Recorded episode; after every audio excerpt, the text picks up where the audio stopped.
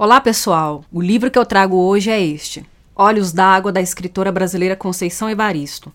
Publicado no ano de 2014, esse livro traz 15 contos cujos temas giram em torno da vida de personagens negras. Nós temos a questão da violência urbana, da violência nas comunidades, das desigualdades sociais, a violência contra a mulher, né, as, diver as diversas, as diferentes maneiras de se cometer violência contra a mulher, a questão do racismo, criminalidade, questão da sexualidade, tudo isso é abordado nesse livro de Conceição Evaristo. Ela acaba dando uma ênfase maior a personagens femininas, mas ela também contempla em seu livro crianças e homens, porque a abordagem que Conceição Evaristo faz desses temas, né, a maneira como ela ela retrata esses problemas, essas questões na vida dessas personagens, retoma muito o modo como a filósofa Angela Davis concebe neste livro: mulheres, raça e classe. É, o, o, problema da violência, o problema das desigualdades, dos desequilíbrios na nossa sociedade e o feminismo, né? Ele contempla de uma maneira mais ampla esses problemas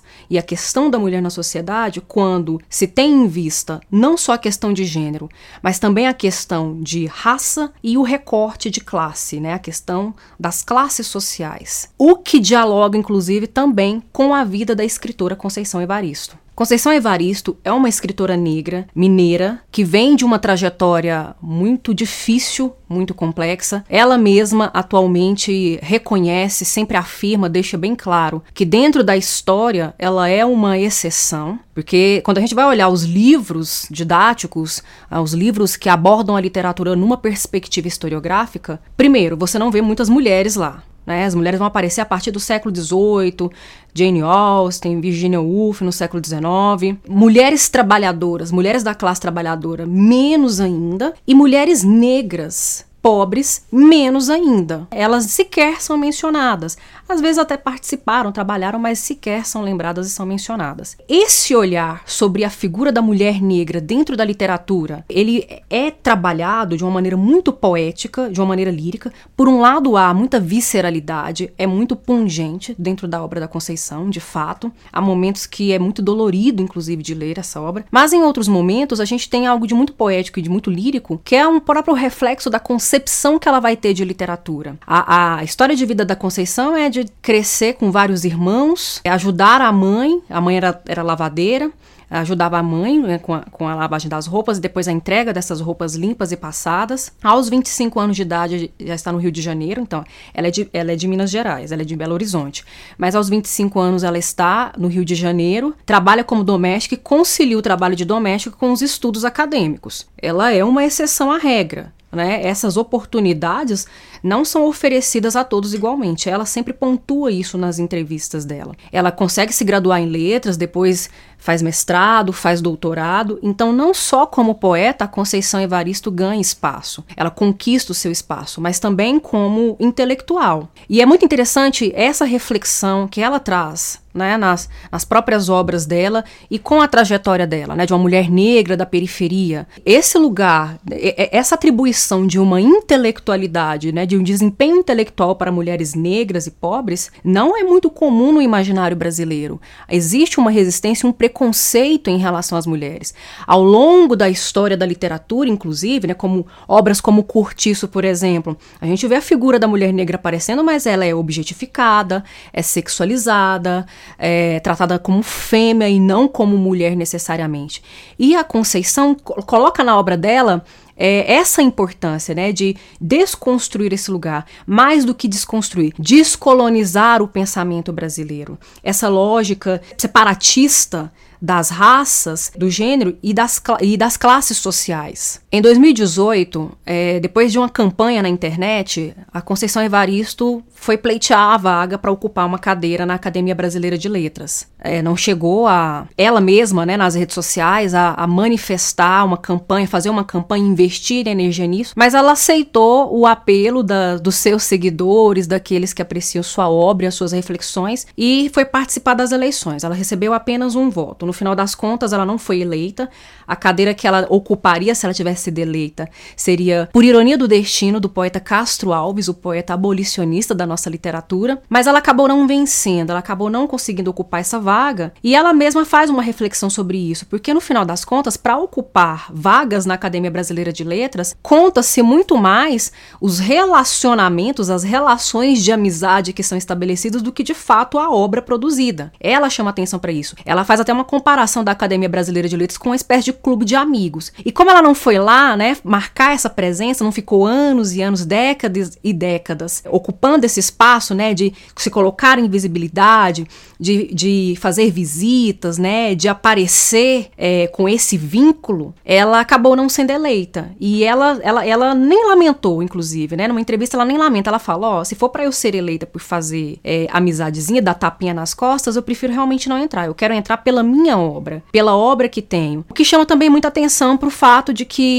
para a gente conseguir é, alcançar de uma maneira mais efetiva as propostas, as reflexões de Conceição Evaristo, a gente não deve ficar só preso à biografia dela, tanto que eu quase não falei tanto do, da sua trajetória desde a juventude, mas é olhar para outra perspectiva que ela vai trazer na literatura, né? Ela dá voz, ela vai trazer voz, vai dar voz àqueles que nunca, nunca tiveram oportunidade de falar, né? Nunca tiveram direito à fala antes. Ao possibilitar uma perspectiva de vida, uma perspectiva de mundo, do ponto de vista de quem nunca teve direito antes de se expressar, a Conceição Evaristo possibilita inclusive uma ressignificação do cânone literário. Não é só a descolonização do pensamento, do intelecto brasileiro, mas também a ressignificação do cânone e da própria concepção de literatura, né, que durante muito tempo foi sustentada por uma visão de um mundo patriarcal branca burguesa, que não é o lugar que essa mulher ocupa. Nesse livro, Olhos d'Água, como eu tinha falado, nós temos 15 contos, são contos bem curtos, como vocês podem perceber, o livro não é muito grande, são 116 páginas, os contos são bem rápidos, mas nem por isso menos densos. Algumas leituras, inclusive, ficam bem aberto. Ela, além de trazer essa, as questões mesmo que estão aí, né, no dia a dia, qualquer momento que você liga o jornal, você vê algum caso de violência doméstica, algum caso de, de racismo ou de injúria racial, como os problemas, né, da desigualdade social agravam ainda mais a situação das grandes cidades. É, são coisas que você poderia ver no jornal a todo momento. O modo como ela elabora a linguagem, que ela constrói o texto, provoca em nós um outro lado da, da percepção desse desses, desses incidentes. Muitas das narrativas aqui, ela, ela testemunhou, ela, ela observou algum episódio da vida real e, e buscou ali motivação para produzir determinados textos. E aí a gente percebe que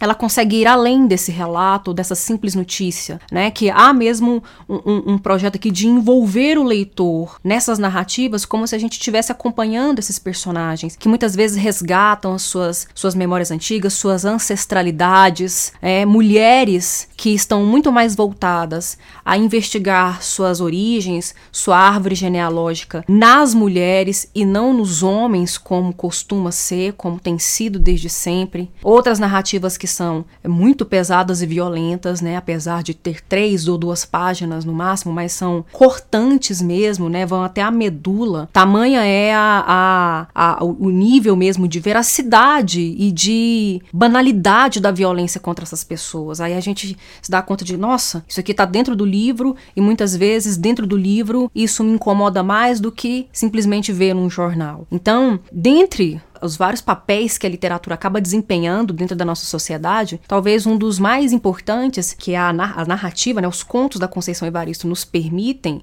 alcançar é muitas vezes de experimentar, de experienciar situações por meio da ficção. Claro que a gente está no conforto da nossa casa, né, seguros, não estamos ao relento, mas cogitar a possibilidade de que poderíamos ser nós no lugar dessas personagens, muitas vezes incomoda bastante. Todos os contos aqui são, são brilhantes. Alguns tocam de uma forma mais violenta e dolorida, outros tocam pelo lirismo, né, pela, pela beleza que eles oferecem. Mas eu destaco alguns, né? Eu destaco alguns para você, é, seguidor, leitor de Conceição Evaristo. É, o conto homônimo, Olhos d'Água, que gira em torno de uma personagem que não se lembra, ela acorda com a encafifada com a pergunta: de que cor são os olhos de minha mãe? E fica tentando puxar pela memória, ela já se afastou, né? Já se mudou, já tá vivendo numa cidade grande, tem uma posição de vida razoavelmente estável e começa a puxar pela memória seu passado infantil, né? Sua vivência com, a, com as irmãs, com a mãe, que criou sozinha todas as filhas e não consegue se lembrar da cor dos olhos da mãe. E nessa de investigar a cor dos olhos da mãe, ela faz um retorno ao seu próprio passado e, e enxerga a sua própria trajetória de vida, sua ancestralidade na mãe e o legado que ela deixa para a filha, né? Ela é estabelecido esse elo, mãe, filha, avó, essas mulheres todas de uma família que vão herdando esse expressar a própria alma nos olhos, a própria alma no olhar. Então não é uma simples cor de olhos que ela vai investigar. Está muito mais além do que isso. Ela vai encontrar a alma da mãe nos olhos dela e a filha dela vai ver os, a alma dela nos, nos seus próprios olhos. Né? Então é, é, é um conto belíssimo. É o conto que nomeia, mas aí, a, quando a gente vai seguindo as páginas, né, que vão passando adiante, a gente se depara, por exemplo, com o conto Maria, que é a história de uma mulher que, dentro do ônibus, é a única que não é assaltada, porque um dos assaltantes era o seu ex-companheiro. E isso provoca um rebuliço dentro do ônibus, né? Porque é a mulher negra, é a mulher que tá envolvida com malandro, é a mulher que gosta de vagabundo. Todas essas pechas malditas, essas máculas que o senso comum preconceituoso gosta de atribuir às mulheres, sempre atribuindo culpa à vítima, né, gente? Isso sempre acontece. A gente tá cansado de repetir que a culpa não é da vítima, mas essa lógica, esse senso comum obsoleto, ignorante, preconceituoso insiste em buscar formas de atribuir atribuir culpa à vítima. Não, porque ela é que gosta. Ah, por que, que não denuncia? Como se fosse tão simples assim sair de uma situação caótica em que você está amarrado, emaranhada de todas as maneiras possíveis. Por enquanto, eu estou citando contos em que nós temos protagonistas mulheres, né? Mas eu ainda vou citar contos que também há protagonistas crianças e protagonistas homens. Mas um outro conto que chama atenção é o conto da Ana da Venga, que é casada com um chefe do tráfico, um grande criminoso, vive numa favela. Ele é temido por, por todos. Ela é a única pessoa que tem o privilégio de vê-lo fragilizado. Ele é sempre o homem duro, fechado, inabalável diante de todos, mas diante dela ele se desarma. E aí é interessante porque a gente vê as duas faces da humanidade, né? De um lado, esse personagem que é o Davenga, ela acaba recebendo o nome dele. Ele é cruel, né? Ele é temido, mas ele é capaz de amar o amor está nele e o amor o desarma, né? E aí o conto cria toda uma atmosfera de suspense e eu não vou detalhar, eu quero apenas chamar atenção para o fato de como essa dualidade é muito bem explorada, porque a gente acaba se surpreendendo. À medida que o conto vai andando, a gente espera que algo terrível aconteça e o que acontece no final é algo até que epifânico, eu diria, né? No que diz respeito à capacidade do ser humano ainda de amar, mesmo em situações tão adversárias para o surgimento e manutenção desse sentimento. Outro conto também que eu gostaria de mencionar, que me chamou atenção, na verdade, assim, eu gostei de todos, mas esses são assim, os mais, os mais mais, né? Está aí no meu top 10, talvez. Quantos filhos Natalina teve? Essa personagem é uma personagem muito, muito curiosa, muito intrigante, porque a Natalina teve vários filhos. Chegou um momento no conto que a gente perde a conta. Mas ela decide interromper a gestação em uma determinada gravidez, noutra ela, ela dá a criança e ela vai contabilizando quantas vezes ela engravidou, mas em todas essas vezes ela não quis ser mãe e ela abriu mão disso. E quando ela decide ser mãe, é uma decisão muito, muito contraditória para nós. Eu diria até que o leitor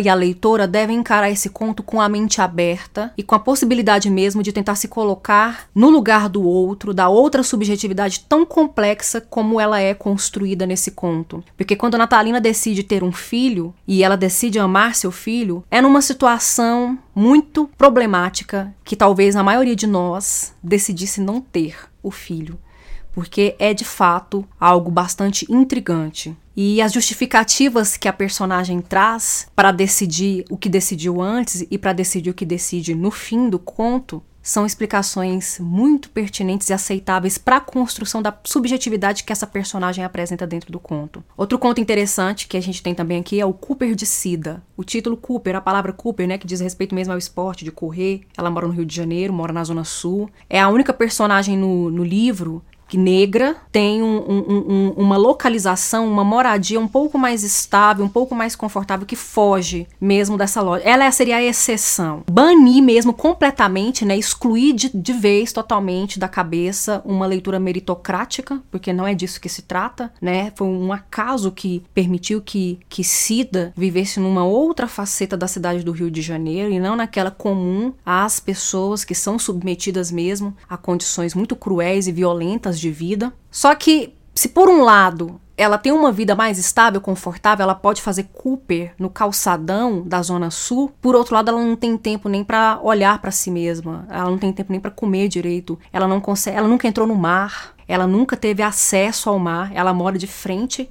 para o mar e nunca teve a possibilidade de fazer dar um mergulho, porque para ela conseguir chegar a esse status, ela precisou simplesmente se desfazer de quem ela era e das suas necessidades mais humanas. Então é muito interessante também a coisa da desumanização, né, de como com o passar do tempo há uma tendência da nossa sociedade de continuar nos desumanizando e, e não é de hoje, né, mas está ali já desde a lógica da escravidão, a desumanização das pessoas negras, que uma das primeiras lutas, uma das primeiras pautas que teve na suas reivindicações é de ser tratado como ser humano, né? De ser considerado gente, de ser considerado pessoa. Finalmente, eu cito Lumbiá, que é um conto em que nós temos como protagonista uma criança. É uma criança que vive na favela. Ela tem uma irmã gêmea com a qual ela vive brigando por causa de uma figurinha Lembra? Não sei se. Eu não sei quem tá assistindo aqui tem a mesma faixa etária que eu, né? Que veio dos anos 80, dos anos 90. Mas era muito comum pra gente que nasceu nos anos 80, 90 brincar na nossa infância de papel de carta. A gente tinha os papéis de carta que eram muito bonitinhos.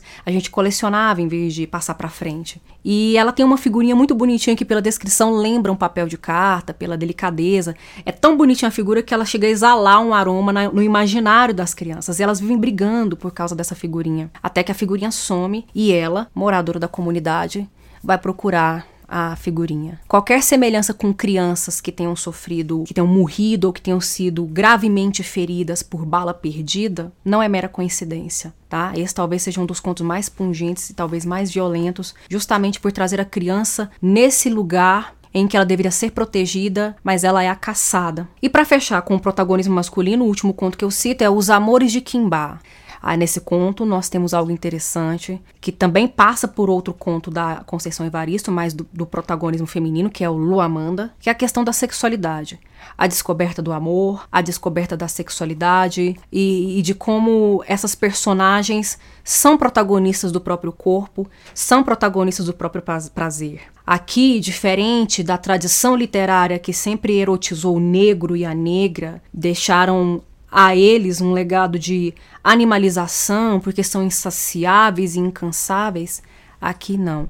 Aqui o nosso narrador, tanto com Luamanda, a mulher, como com o personagem masculino, né, o Kimba, é, eles descobrem a própria sexualidade, obtêm prazer com a própria sexualidade, são donos dessa própria sexualidade. Claro, esses não são os únicos contos que o livro apresenta, mas são estes que eu queria compartilhar com vocês, até para dar uma instigada na leitura para quem ainda não leu, uh, Olhos d'Água de Conceição Evaristo, e principalmente por conta dessa, desse equilíbrio que ela faz com essas diferentes emoções, esses diferentes efeitos de leitura, de a princípio espantar e depois de te envolver de uma maneira muito terna. É, espero que gostem do livro, espero que gostem do vídeo, se gostaram compartilhem, comentem, né, digam o que, que vocês acharam. Não deixem de se inscrever no canal também para acompanhar as próximas postagens e também dar uma ajuda aí, né? Vai dizer para o YouTube que o conteúdo que está sendo produzido aqui é relevante e vou poder continuar trabalhando e poder continuar produzindo esse conteúdo relevante para vocês. Eu vou ficando por aqui. Até a próxima.